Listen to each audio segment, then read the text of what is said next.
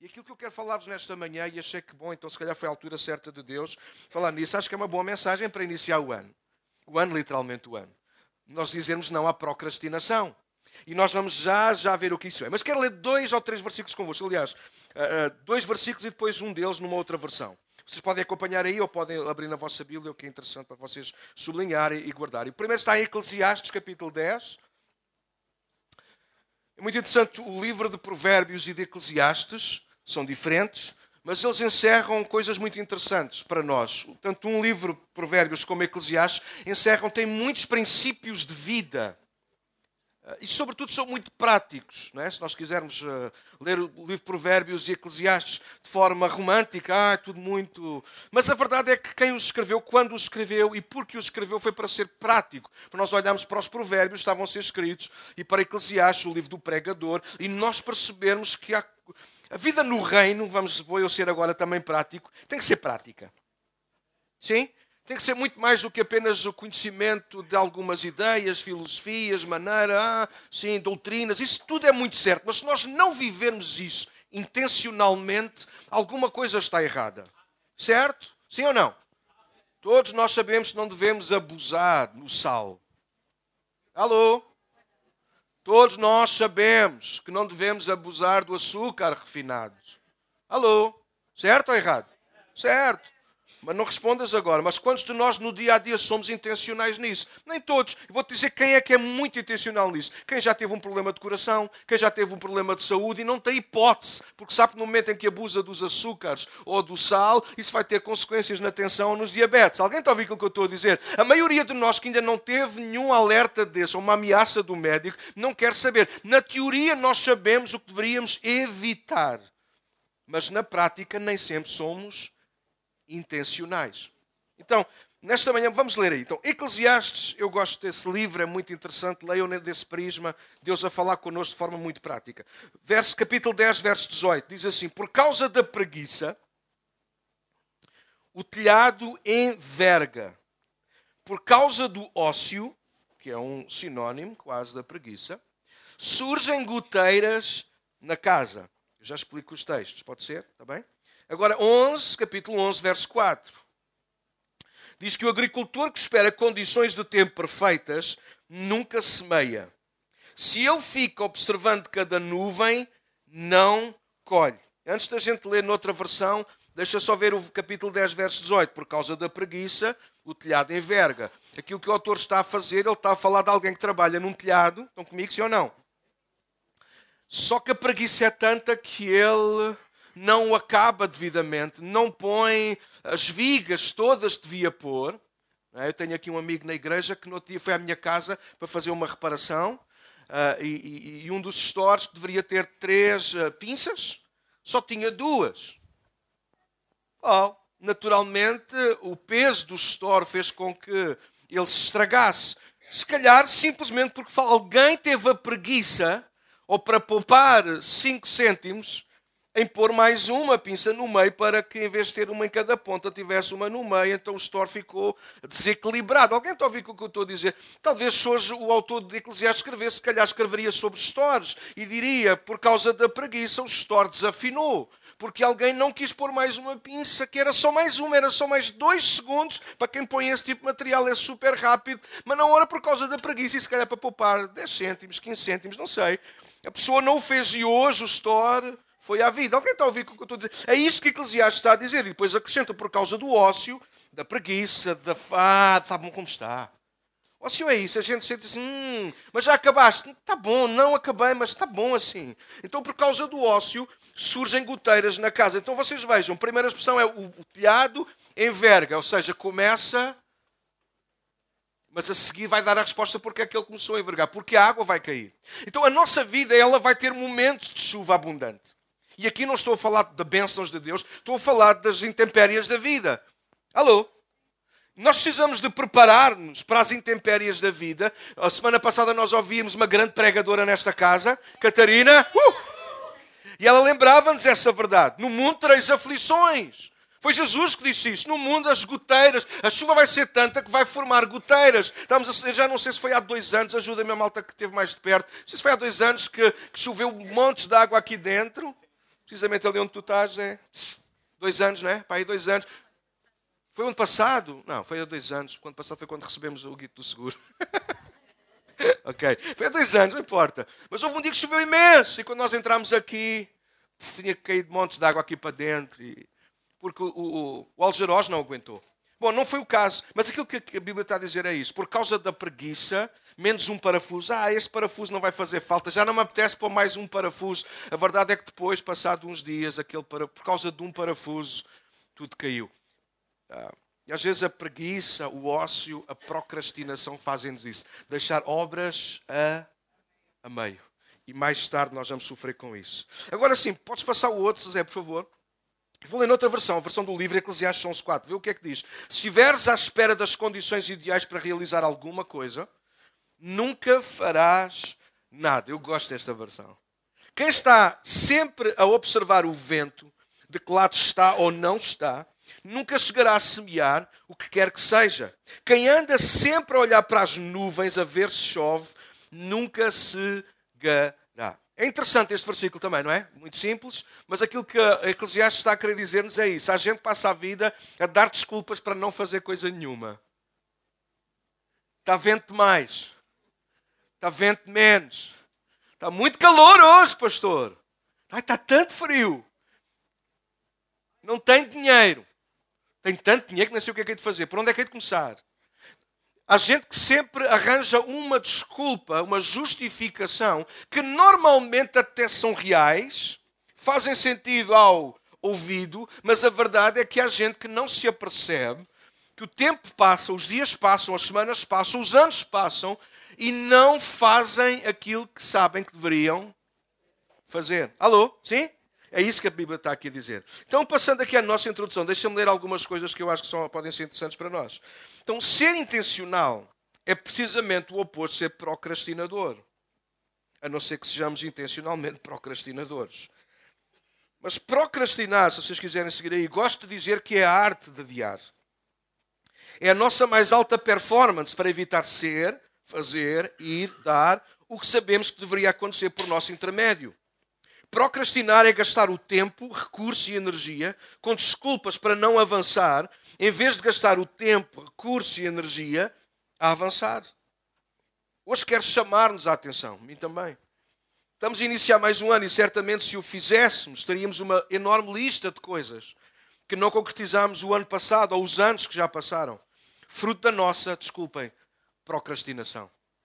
Certamente haverá algumas coisas que não dependem de nós, ou só de nós, claro, mas sejamos honestos, a maioria das coisas que adiamos, que evitamos, de obras que começamos e abandonamos, são na maioria da nossa responsabilidade. Precisamos colocar o dedo na ferida, onde nos dói mais, assumir a responsabilidade e começar hoje. E já vão perceber porque é que eu estou a sublinhar hoje. A fazer alguma coisa. A mudar direção, a dar passos, a remover entulho e voltar a trabalhar na obra que é a nossa própria vida. Então eu quero passar-vos ao primeiro ponto. Vai parecer que estou um bocado fora, mas vocês vão ver que no final isto vai fazer todo o sentido. O primeiro ponto que eu quero trazer-vos é este: desmistificando Deus muda a minha vida. Eu não sei quantos de vocês já fizeram essa oração. Eu confesso que já a fiz. Deus muda a minha vida. Só que cheguei a uma conclusão. Esta é uma verdade composta. Quem está a tomar nota, toma nota. O que é uma verdade composta? É uma verdade que precisa de mais do que uma parte para ela ser rigorosa, eficaz, se tornar real. Sim, Deus muda a nossa vida. É uma frase, é uma afirmação correta. Alguém concorda com isso? Deus pode mudar a nossa vida. É verdade. Bom, eu tinha que dizer, tenho que acrescentar que é meia verdade. Mas tem mentira. Não. É porque o resto da verdade está no nosso lado. Deus quer mudar a nossa vida, mas se nós não nos colocamos a jeito, isso nunca irá acontecer. Daí eu chamar-lhe uma verdade composta. Deus muda de facto a nossa vida, mas eu preciso de agir em favor daquilo que Deus prepara a meu favor. Eu escrevi: Deus não nos, Deus não nos muda, mas oferece as condições para mudarmos. Porquê? Se é Deus que nos muda numa total ausência da nossa vontade, ação e participação, então isso não é uma mudança de vida, é escravidão, manipulação ou mesmo violação do nosso livre-arbítrio. Certo? Se nós não temos parte na mudança da nossa vida, naquilo que nós gostaríamos de mudar em nós, Se é Deus que faz tudo, então Deus pode estar a ir contra a minha vontade. Isso seria uma violação, seria uma intrusão de Deus. E Deus não faz isso. Por outro lado, se as mudanças ou as mudanças que ocorrem são apenas fruto dos nossos, dos meus ajustes, então corremos o risco de nunca verdadeiramente mudarmos, apenas colocarmos remendos onde conseguimos ou nos convém colocar. É ou não? Então usei intencionalmente a palavra composta, verdade composta. Porque de facto Deus muda a nossa vida quando nos ligamos a essa mudança e participamos dela e a favor dela livremente.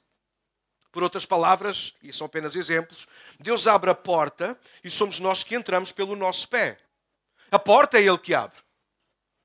Mas a decisão de entrar é nossa.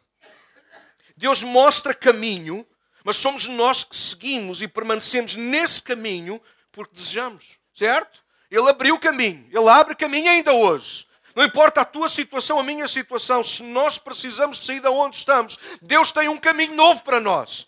Mas Ele não vai caminhar por nós. Somos nós que entramos por Ele. Certo? Deus dá orientações sempre. Deus sempre tem uma palavra para o momento que nós estamos a atravessar. Eu vou repetir porque alguns não disseram nada. Deus sempre tem palavra para o momento que nós estamos a atravessar. Sempre. Deus sempre tem instrução. Ouçam, garantidamente, está diante de vocês alguém que pode confirmar isso, se vocês ainda acreditam e confiam em mim. Deus sempre tem palavra. Seja qual for o momento, a situação, a circunstância, o lugar que tu estejas a atravessar, Deus sempre tem uma palavra. Avança, espera, vou abrir caminho, confia em mim, vou enviar um anjo, vou enviar alguém, vais morrer aí. Deus sempre tem alguma palavra. Deus sempre tem direção.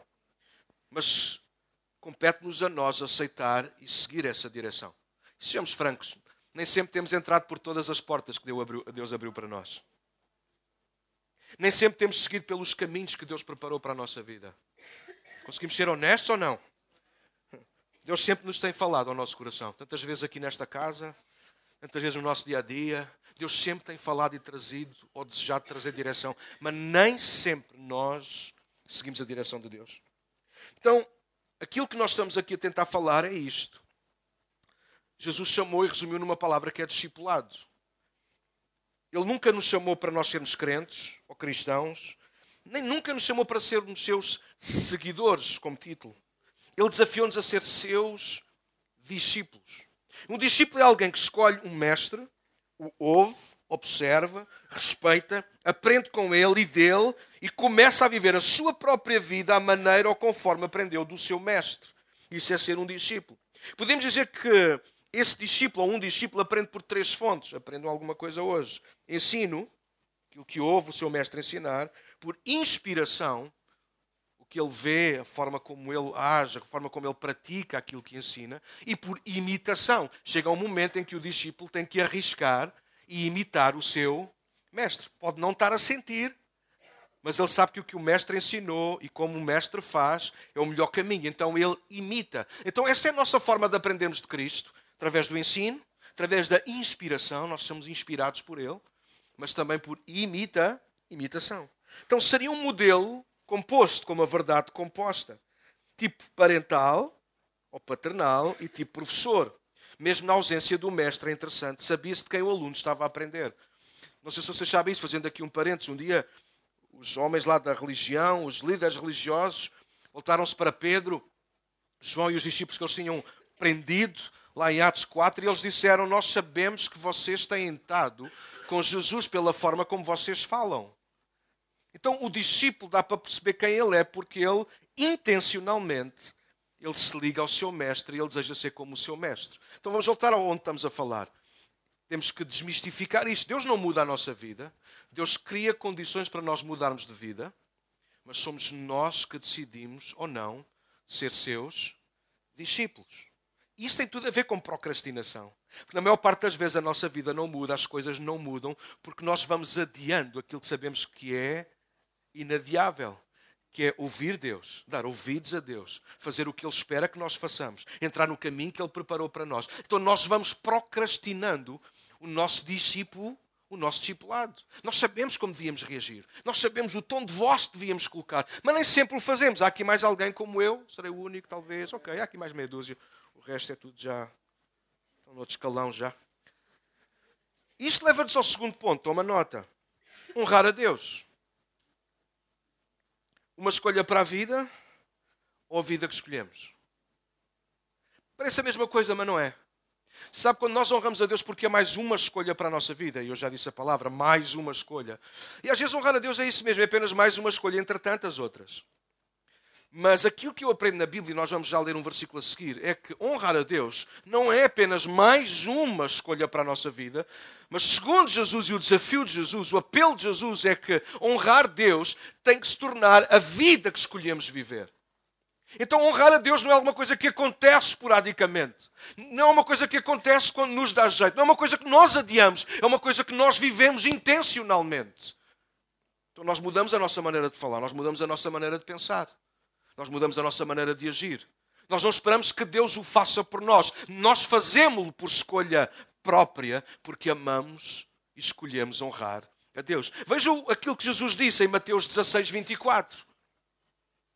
Jesus disse aos seus discípulos: Se alguém quer ser meu discípulo, há três coisas que eu quero destacar aqui deste versículo. Ouçam. Se alguém quer ser meu discípulo, disse Jesus, primeiro, negue-se a si mesmo. Dois, tome a sua cruz. E três, siga-me. Honrar a Deus não pode ser mais uma escolha, de, entre tantas que fazemos para acrescentar à nossa vida. Honrar a Deus deve ser a vida que consciente e intencionalmente escolhemos viver e que orientará e até subjugará todas as outras escolhas da nossa vida. Toma nota disto. Se isto não estiver claro para nós e não formos intencionais na nossa mente, coração e prática, então seremos procrastinadores. Se nós sabemos que deveríamos converter toda a nossa vida aos pés de Cristo e não o fazemos, então nós estamos a adiar alguma coisa. O ócio está a vencer, a preguiça está a vencer, e não nos admiremos em alguns momentos da nossa vida haver goteiras na nossa casa. E às vezes há cristãos assim. Posso fazer aqui um desabafo? Estou entre família, estou entre as minhas ovelhas, estou entre os meus amigos, vou ser honesto. Esta outra igreja, calhar dizia na mesma. Você sabe a coisa que mais me custa? Eu já tenho partilhado isto cá com a Catarina e com alguns amigos mais íntimos. A coisa que mais me custa no ministério não é resolver problemas, não é ajudar quem está mal. São os crentes que, parece-me a mim, fazem questão de estar mal. E agora fecha o silêncio. Se houvesse aqui grilos, ouvia-se. Cri, cri, cri, cri, cri, cri. Eu sei que vocês não são assim, mas há gente assim. Há gente que, por preguiça, por ócio, eles não arranjam o telhado. E constantemente há goteiras na casa deles. Pastor, este ano choveu cá outra vez. Outra vez? Mesmo sítio? Hum. Então quer dizer que você o ano passado não, não arranjou nada. E vem outra vez uma carga d'água. E sabe qual é o telefonema que eu recebo? Pastor, Está a chover. Outra vez, então você não arranja isso. Ah, então para depois ver o melhor tempo aquilo seca e olha, esquece-me. Como é que é? A verdade é que nós estamos a rir, mas nós estamos a rir de nós próprios, como diz o pastor Cláudio Duarte. Mas nós estamos a rir de nós próprios. Às vezes há situações da nossa vida que nós não arranjamos porque honrar a Deus não é a vida que escolhemos, é apenas mais uma escolha para a vida. E quando tudo está bem, nós honramos a Deus, nós até levantamos as mãos. Mas ouça, igreja, nós estamos a começar mais um ano. E esta é mais uma oportunidade que eu acredito que Deus nos dá de nós fazermos as coisas como deve ser. E se tu tens um telhado e entende aqui telhado como vida, como alguma área da tua vida que precisa de ser arranjado, faz isso hoje. Daqui a pouco nós vamos terminar com uma história na Bíblia que vocês não vos passa pela cabeça. A esmagadora maioria de nós, se for como eu, nunca tinha reparado naquilo. E é tão interessante. Você sabe, a maior parte de nós, nós vamos deixando para amanhã aquilo que deveríamos estar a fazer hoje. Desculpem, melhores a Deus, vocês já me conhecem. Eu estou a generalizar porque eu sei que todos nós somos humanos. Então já arranjaste o carro? Epá, não, ainda não, ainda estou aqui a ver. Então, mas é o quê? Precisas de dinheiro? Não, já, olha, já nem é, não é o problema do dinheiro. Oh, glória a Deus. é mesmo falta de tempo. What? Nós somos assim, nós vamos empurrando, nós vamos deixando estar nós só mudamos as coisas quando apanhamos um susto. Há uns dois ou três anos atrás, acho eu, eu já tinha visto e alguém já me tinha dito. Tinha os dois pneus da frente parecidos comigo. Não estavam em tão mau estado como eu. Até que eu passei em duas curvas uh, na mesma semana e eu senti o carro mesmo a, ir embora. Oi, é, bebê. E eu pensei, what? Eu não posso brincar com isto. Tenho algum acidente, ainda me ainda parte do carro, ainda alejo alguém, ainda assusta alguém.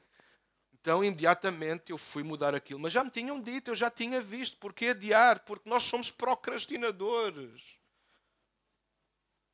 E alguns estão a pensar, Daniel, sim, eu faço isso, só que eu não sei porquê. Aguenta só mais uns minutos e eu já te vou mostrar porque é que nós somos procrastinadores por natureza. Então, segundo as palavras de Jesus, ser um discípulo ou seguidor implica mais que palavras, intenções ou opiniões. Ser discípulo, de acordo com Jesus, implica em intencionalmente, toma Daniel, toma esta, tomar decisões de fundo. Olha esta que eu gostei tanto. Ser-se pragmático.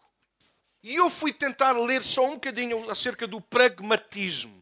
Querem aprender um bocadinho sobre pragmatismo? De onde é que isto vem? Vou-vos dizer. O pragmatismo é um pensamento filosófico criado no fim do século XIX. Foram três fulanos, ganda doidos.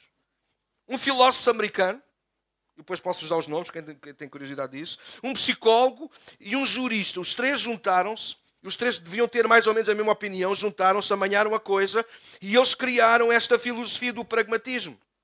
Eles opunham-se ao intelectualismo considerando o valor prático como critério da verdade. Ou seja, eles não negavam o intelectualismo, mas resistiam ao intelectualismo porquê? Vou explicar, são palavras muito grandes, eu sei.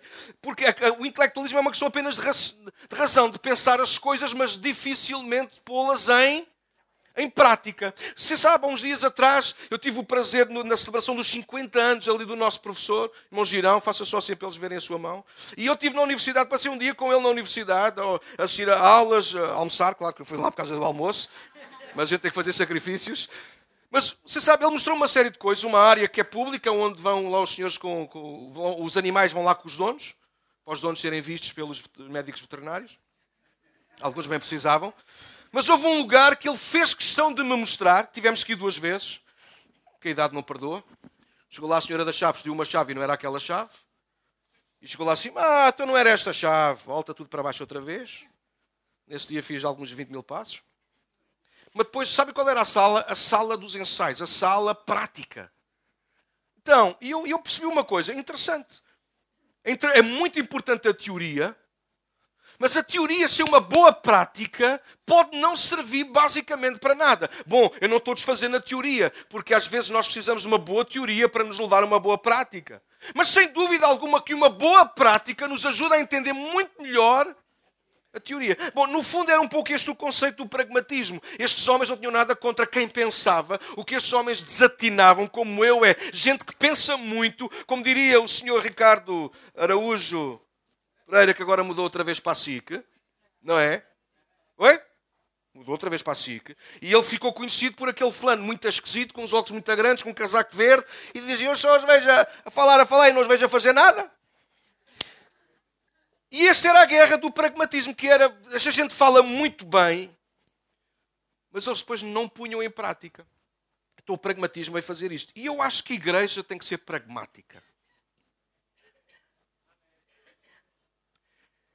Nos momentos em que eu consigo converter a minha procrastinação em pragmatismo, eu sou muito mais feliz, muito mais eficiente. Eu explico o que é que eu estou a dizer.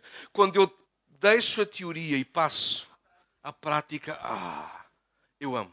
Catarina sabe que é verdade. Coisa que eu mais gosto é de eu começar a minha semana. Eu quase sempre começo a minha semana segunda-feira, sento lá no escritório, pego num post-it ou num bocado de papel e escrevo uma série de coisas que eu não posso deixar de fazer esta semana. E escrevo esta semana a fazer, ou a fazer esta semana. E faço uma lista enorme de coisas. E a coisa que mais me dá prazer é à medida que eu vou fazendo. Check. Check. Check. Alguém mais é como eu, sim ou não? Isso é pragmatismo, é você ter uma ideia, eu preciso fazer isto, eu tenho que fazer isto. A coisa que mais me deixa triste é eu chegar ao final da semana e ver em pontos que eu não consegui completar. Alguém mais? Yeah.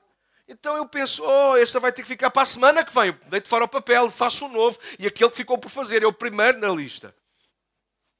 A igreja precisa de ser mais pragmática na forma como vive para Deus. A igreja precisa de ser mais pragmática na forma como deveria falar de Jesus aos outros. Ah, eu esta semana tenho que. Cada Sara orava connosco e lembrávamos isso, nós oramos mais. Estava a ouvir uma mensagem esta semana, alguém estava a estimular outros e eu estava a ser estimulado também a ouvir aquela mensagem, estava a dizer, uau, nós temos que ler mais a Bíblia, nós precisamos colocar como alvo, ler a Bíblia todos os dias, orar todos os dias. E nós temos que ser pragmáticos, porque a verdade é só dizer assim, quantos aqui acham que é, é muito bom lermos a Bíblia todos os dias? Não respondas, por favor, para não incomodar ninguém. Mas quantos de nós de facto o fazemos? Quantos de nós procrastinamos? E deixamos de ser pragmáticos. Ou seja, é isto que eu tenho que fazer, é isto que eu vou fazer. Este ano vou começar a fazer exercício físico. Este ano quando? O ano já vai com 5 dias, amigo. Nós não somos. Alguém, é só para explicar. Entendem o, o conceito? Nós não somos pragmáticos. Então, honrar a Deus não é a vida que escolhemos, mas é uma escolha para a vida.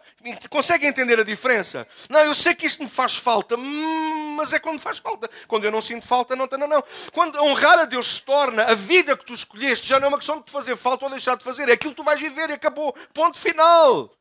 Isso é pragmatismo. Então, estes homens, eles são interessantes nisso, eles ajudaram-nos com isso. Há três ações requeridas por Jesus no versículo que nós lemos Mateus: negar a si mesmo, tomar a cruz e segui-lo.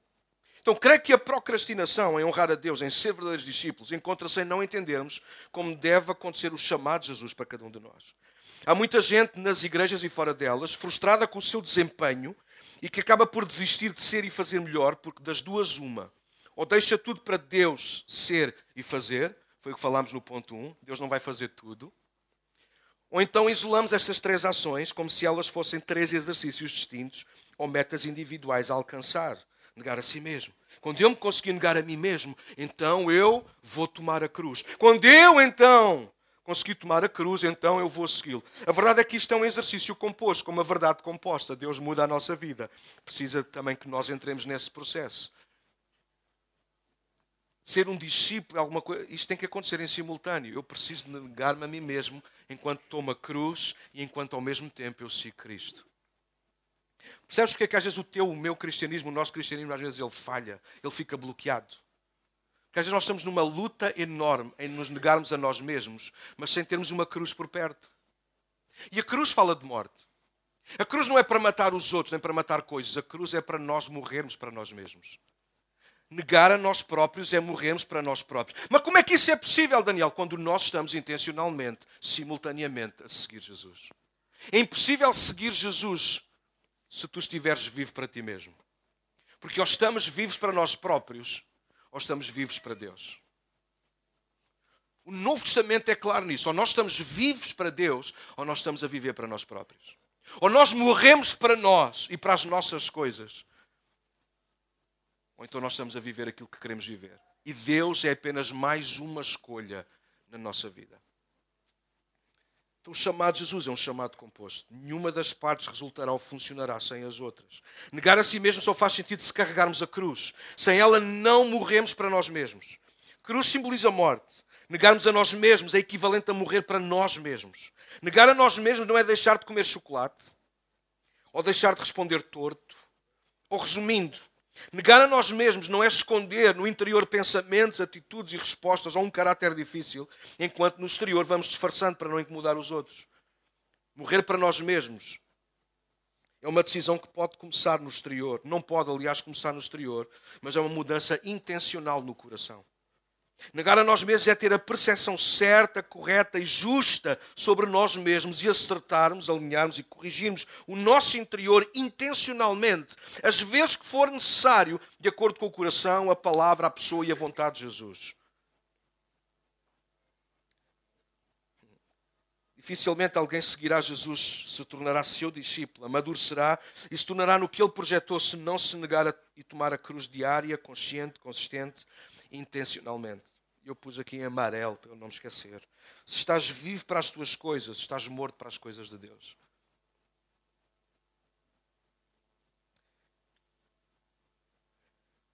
Honrar a Deus não é mais uma escolha ou a escolha que fizemos para a nossa vida. Honrar a Deus é a vida que entregamos intencionalmente a Ele. E se entregamos, não podemos passar a vida a querê-la de volta ou a dar partes dela ao Senhor. Ou damos tudo, ou não estamos a dar nada. Ou somos dele e para ele sempre e em tudo, ou somos de nós mesmos e para nós mesmos. E deixa eu fazer aqui uma revisão para entrar no último ponto e levar-te à história que eu te levar nesta manhã para terminar. Não é Deus que nos muda, mudamos nos submetendo à vontade de Deus. Honrar a Deus não é só uma decisão nossa, é também, sobretudo, a nossa morte para nós mesmos. Não é uma escolha para a vida, é entregar intencionalmente a vida a Ele. Deixa-me levar-te uma história, onde nós vamos uh, juntar isto tudo, mas primeiro quero contar-te. Falar-te sobre um homem, que eu podia ter ido ver o nome, mas uh, não me deu o trabalho disso. Fui procrastinador. Mas Faraó, o Faraó dos dias de Moisés. Abra a tua Bíblia se quiseres em Êxodo capítulo 8.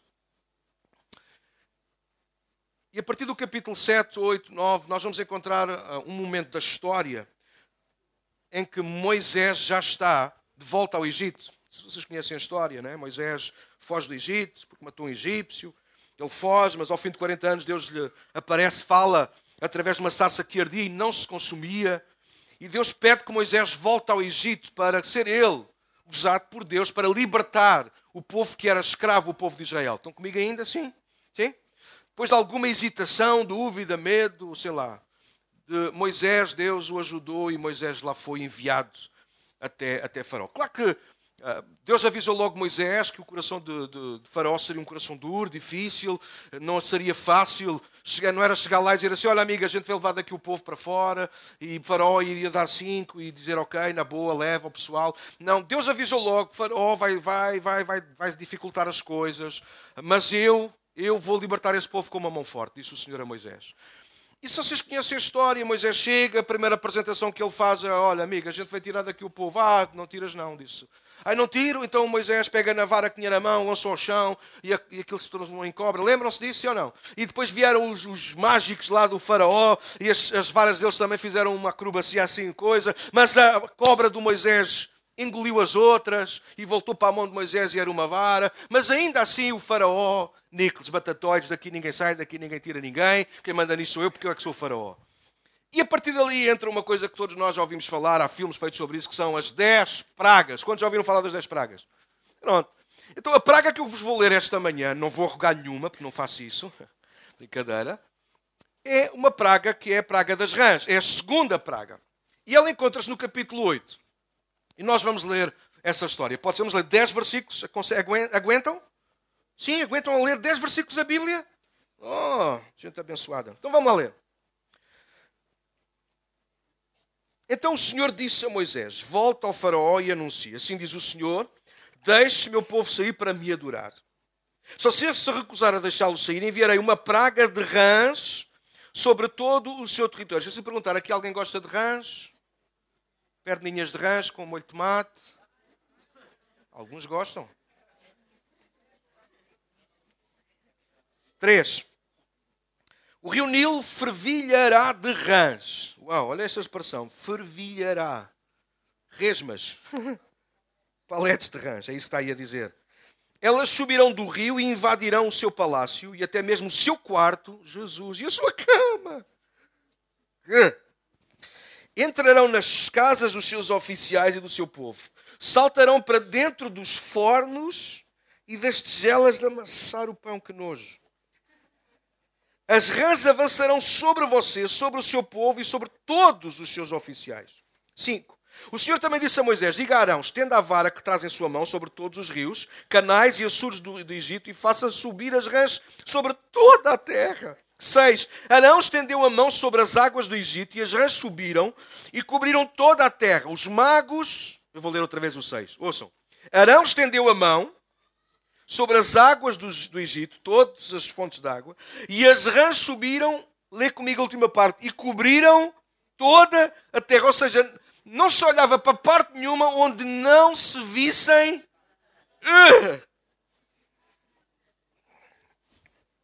Sete. Os magos, os magos do Egito, não é? Porém, usaram as suas artes mágicas para imitar a praga. que burros. E também fizeram aparecer rãs sobre a terra do Egito. O 6 diz: Arão estendeu a vara E as rãs cobriram tudo. E vieram os mágicos de Faraó, em vez de tentarem fazer aquilo desaparecer, o que é que eles fizeram? Era rã sobre rã. Era um double cheese. Agora chegamos à parte fantástica. Estão comigo ou não? Não, olha para mim, olha para mim, olha para mim. Olha para mim. Comprei esta camisa nos saldos. Para vir no primeiro domingo. É, olhem lá para mim, só chuva. Imagina a tua casa, Daniel. Gostas da tua casa? Teu quarto, o teu computador, o teu pad, onde tu fazes aqueles beats, blá, blá, blá. Imagina isso tudo coberto de rãs. Angela Cristina, hoje chegas a casa e nem o teu marido encontras. Deixa eu fazer uma pergunta e respondam uma voz, se vocês conseguirem.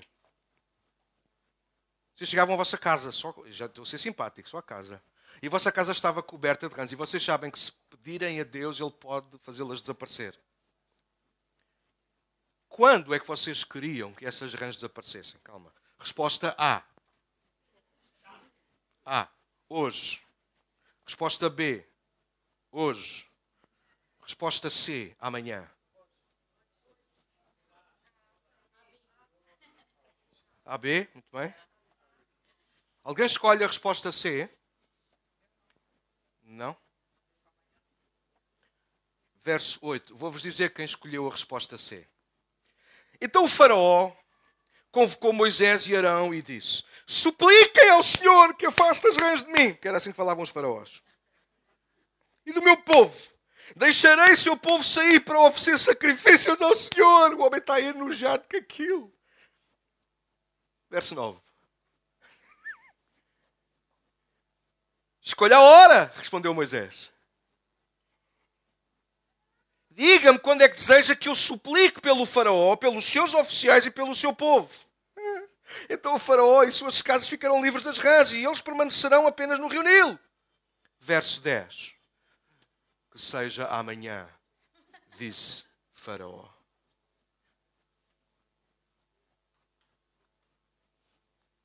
Quem é que escolhe ser livre das rãs amanhã? Faraó.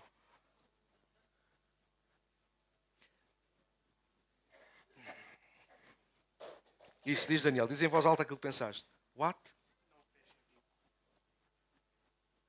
Vamos recapitular a história? Rãs por toda a parte. Eu acho que é umas rãs aí por cima de vocês. Olhem bem. É assim, portanto, tu estás a sentir agora nas costas, são rãs a subir. Ai, a Maria João até fez assim aos ombros. Sai dele, sai dele, não entres em mim. Rãs por toda a parte. Os magos de Faraó vêm e dizem: Ah, é? Eles fazem a bruxaria deles. Mais rãs! Yeah! Faraó está incomodado com aquilo e chama Moisés: Moisés, anda cá! Anda cá, o gago! Pede lá ao teu Deus que tire daqui as rãs! Isto é rãs por toda a parte! Tira, tira! Escolhe o dia, escolhe a hora, diz o dia em que tu queres e eu vou clamar por ti ao Senhor e Ele vai tirar todas as rãs, só vão ficar no Nilo. Quando é que queres, Faraó? Faraó tinha assim aquela barbicha, não é? Tomorrow. Tomorrow we think about that. Pergunta é: quem é que deixa para amanhã uma situação destas? Eu vou-te responder: procrastinadores. Então eu concluí uma coisa, se calhar estou enganado, mas ajudem, vocês são gente boa para mim. Faraó representa aqueles que mandam no mundo. Tu sabes, uma das maiores causas de procrastinação é precisamente isso. Ninguém tem nada a ver com a minha vida. Eu estou rodeado de rãs. E rãs aqui representam coisas inofensivas. Porque rãs não fazem mal a ninguém. As rãs nem sequer comem o que nós comemos. Rãs fala de coisas inofensivas, mas às vezes é assim que nós estamos. Às vezes nós não ligamos às coisas chamadas inofensivas. Mas deixa-me dizer-te uma coisa: sabes o que é que tem atrasado mais a tua vida espiritual? Sabes o que é que tem atrasado mais e bloqueado mais o teu casamento? Sabes o que é que tem bloqueado mais o teu ministério na igreja? Não são as coisas grandes e graves, porque essas tu vês, tu reparas, tu disfarças, tu vais mexendo. Sabes o que é que tem bloqueado a tua vida? São as chamadas coisas. Aquelas que nós achamos que conseguimos suportar. Aquelas que nós achamos que não faz diferença nenhuma. Não. Vais querer viver toda a tua vida rodeado de rãs? Na verdade, a pergunta, vocês responderam. A Ruth deu a resposta. A e B, hoje. Eu não quero mais rãs a rodear-me. Eu não quero mais coisas a embaraçar-me. Eu não quero coisas que eu não. Ah. Mas na verdade é que a maior parte das vezes nós somos como o faraó, eu é que sei. Então quando é que queres ser livre disso? Amanhã. Quando é que vais falar com o teu marido sobre aquele. Ah! Vou encontrar uma altura melhor. Traduzindo, amanhã. Então quando é que tu começas a perder peso a sério? Amanhã. Quando é que tu começas a ler a Bíblia como deve ser? Até que tu dizes assim, pá, vou começar a ler, mas vou mesmo ler todos os dias. Não quer saber. Hoje não dá. Eu já tinha mesmo cenas combinadas. Amanhã. Quando é que tu vais começar a levantar-te 10 minutos, 10 minutos mais cedo para orares e ouvires a voz de Deus? Ah, amanhã. Quando é que tu vais começar a servir com todo o teu coração a sério? Sem desculpas, sem rãs. Só Deus sabe. Esquece isso. Nós já desmistificamos o Deus muda a minha vida. Deus já te chamou, Deus já preparou todas as coisas para tu mandares para a frente. Quando é que queres que Ele tire as rãs? Amanhã. Tu sabes que estás a entrar num caminho errado, sabes que estás a fazer coisas erradas. Eu sei, Daniel, eu sei. É isto coisa que eu mais acho graça quando alguém vem ter aconselhamento comigo a dizer ah, eles, eles vêm falar comigo, mas eles já sabem tudo. Não, eu, eu, até já sei, eu até sei o que é que, o, porque é que eu estou assim, pá, foi porque eu escolhi isto, escolhi aquilo, e eu estou sentado a ouvir assim, nem sei para que é que vieste falar comigo, então se tu sabes, porque é que não mudaste isso? Porque nós somos faraós nós mesmos. Nós somos faraós da nossa vida, da nossa terra. Nós estamos rodeados de rãs, mas a gente não muda. A gente dá ordem, a gente gosta de dar ordens. Tu não estás bem. Ah, eu sei que não estou bem. Até quando é que mudas? Ah, quando Deus quiser. Deus quer agora. Deus pode agora. Quando é que queres que eu ore por ti para que essas coisas mudem? Foi isso que Moisés disse a Faraó. Quando é que tu queres que essas coisas acabem? Ah, eu, eu. Ah, é que se eu orar agora, muda agora. Pois, mas ah, o Faraó que há dentro de nós levanta-se, passa a mão pela barba e diz: Amanhã amanhã. Sim, João, às vezes não o dizemos com a nossa voz, mas dizemos com o nosso coração, ou muito mais dizemos com o nosso pragmatismo, ou a nossa falta dele, a nossa procrastinação. Nós dizemos tantas vezes aqui com a nossa boca certa, sim, é hoje, mas nós saímos daqui a continuar a viver o ontem. E sabes que pior do que esperar pelo amanhã é continuar a viver no ontem.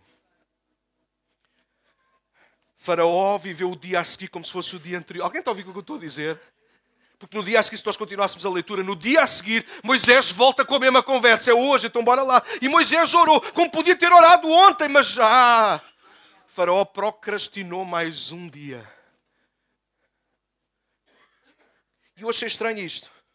Eu ouvi uma australiana, uma Kristen Kane, ela é uma metralhadora. Ela leu este texto e eu disse: Uau, nunca tinha lido aquela pequena palavra. Amanhã.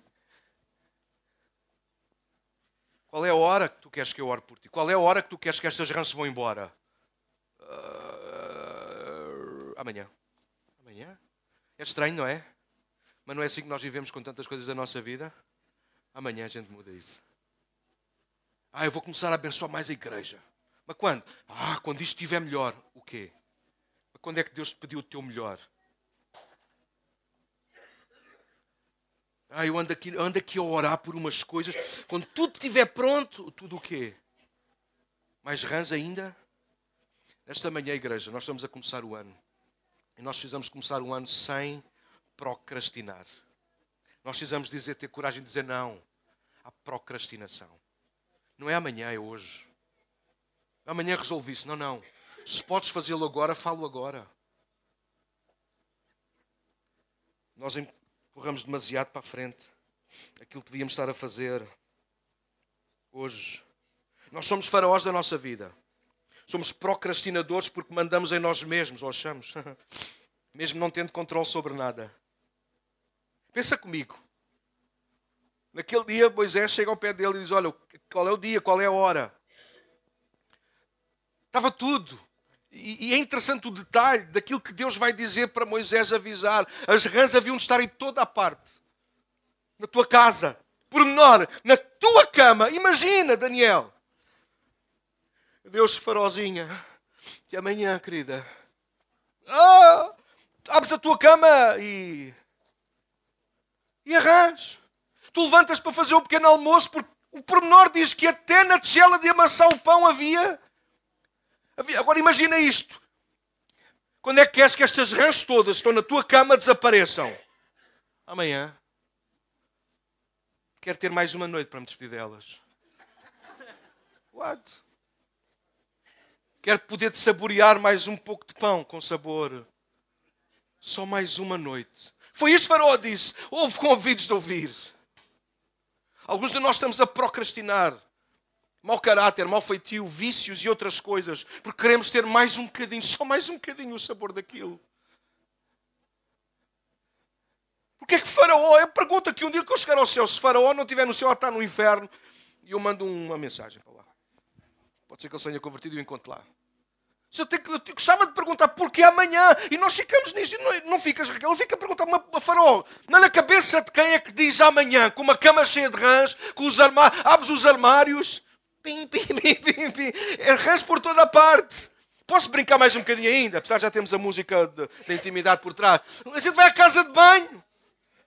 Só o farol foi à casa de banho, levantou o vestido. E havia rãs por toda a parte. Que nojo! Mas Faraó, quando é que tu queres ver livre disto? Como é que é possível?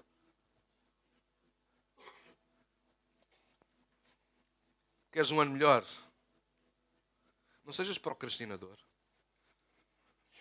Não adies constantemente as decisões que tu tens de tomar. Toma as decisões. Agora. Por isso é que eu sublinhei há bocado a palavra hoje. Porque nós gostamos muito de deixar para amanhã. Ah, sabes, e eu acho que tenho para aqui alguns, eu já te deixei os apontamentos para poder não, não roubar mais tempo. Não, mas isto não tem que pensar nas coisas, não, não se tem que pensar antes de agir, sim. Mas pensar antes de agir não tem que fazer de nós procrastinadores. Pensar antes de agir não tem que nos fazer obrigar a estar mais uma noite com as rãs sobre a nossa cama. Há coisas para as quais nós não temos que pensar muito, mas agir bem. Nós precisamos ter essa coragem.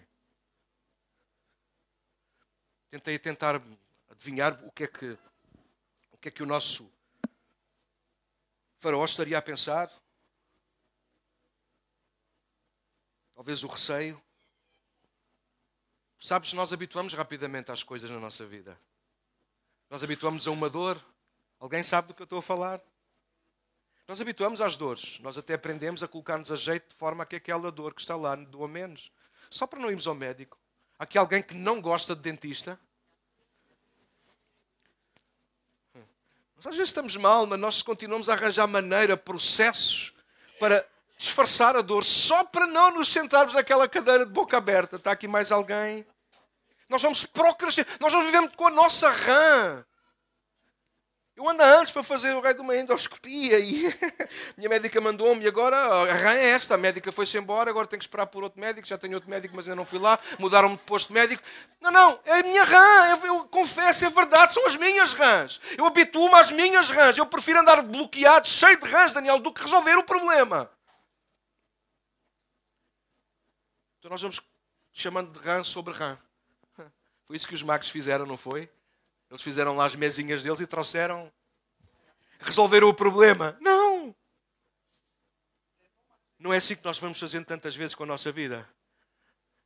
Nós temos as rãs, Temos o Deus Todo-Poderoso que pode resolver o problema. Alô? Mas nós preferimos resolver à nossa maneira e trazemos mais rãs ainda. Ou numa linguagem de hoje, trazemos mais lenha para nos queimar. Nesta manhã, igreja, vamos a começar juntos o ano. Há tanto que eu acredito em Deus para nós ao longo deste ano. Estamos a orar por um novo espaço, por um novo lugar, alguma coisa que Deus tenha para nós. Nós precisamos sair daqui.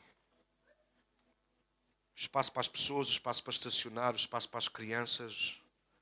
Nós não podemos continuar aqui. Nós queremos mandar uma mensagem para toda a gente que nos vê, assiste, conhece de perto e de longe.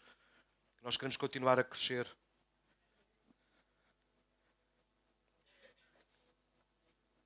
Deus tem-nos abençoado de tantas maneiras.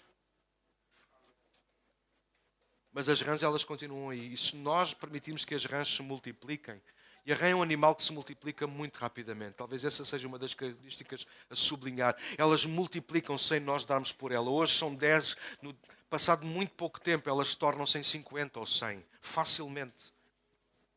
E o diabo fará de tudo para nos impossibilitar de nós avançarmos. As rãs não nos vão fazer mal, mas não nos deixam avançar. As rãs não nos incomodam assim tanto. Não comem a nossa comida, não comem as coisas da nossa mesa, mas estão a ocupar espaço na nossa mesa. Estão a ocupar espaço na nossa cama. Estão a ocupar espaço nos nossos cultos. Às vezes nós estamos aqui estamos a pensar noutras coisas. Queres ser honesto comigo esta manhã, sim ou não? Quantas vezes já estiveste nesta casa e em vez de estás concentrado a ouvir a palavra, concentrado a adorar a Deus, tu estás a pensar noutra coisa. Queres que eu te dê um nome a isso? Isso chama-se rãs. Porque nós não nos libertamos das rãs. Nós não temos coragem de dizer, Deus, liberta-me das rãs. Agora, hoje. Nós somos faraós nós mesmos. Nós somos procrastinadores. Nós achamos que temos no trono da nossa vida e nós é que decidimos quando. Deixa-me terminar com um texto que eu amo muito, Hebreus 3. Eu convido a ouvir aquilo que a palavra de Deus diz. Deixa os teus olhos, se quiseres, e ouve, ouve a palavra, nós já vamos orar juntos.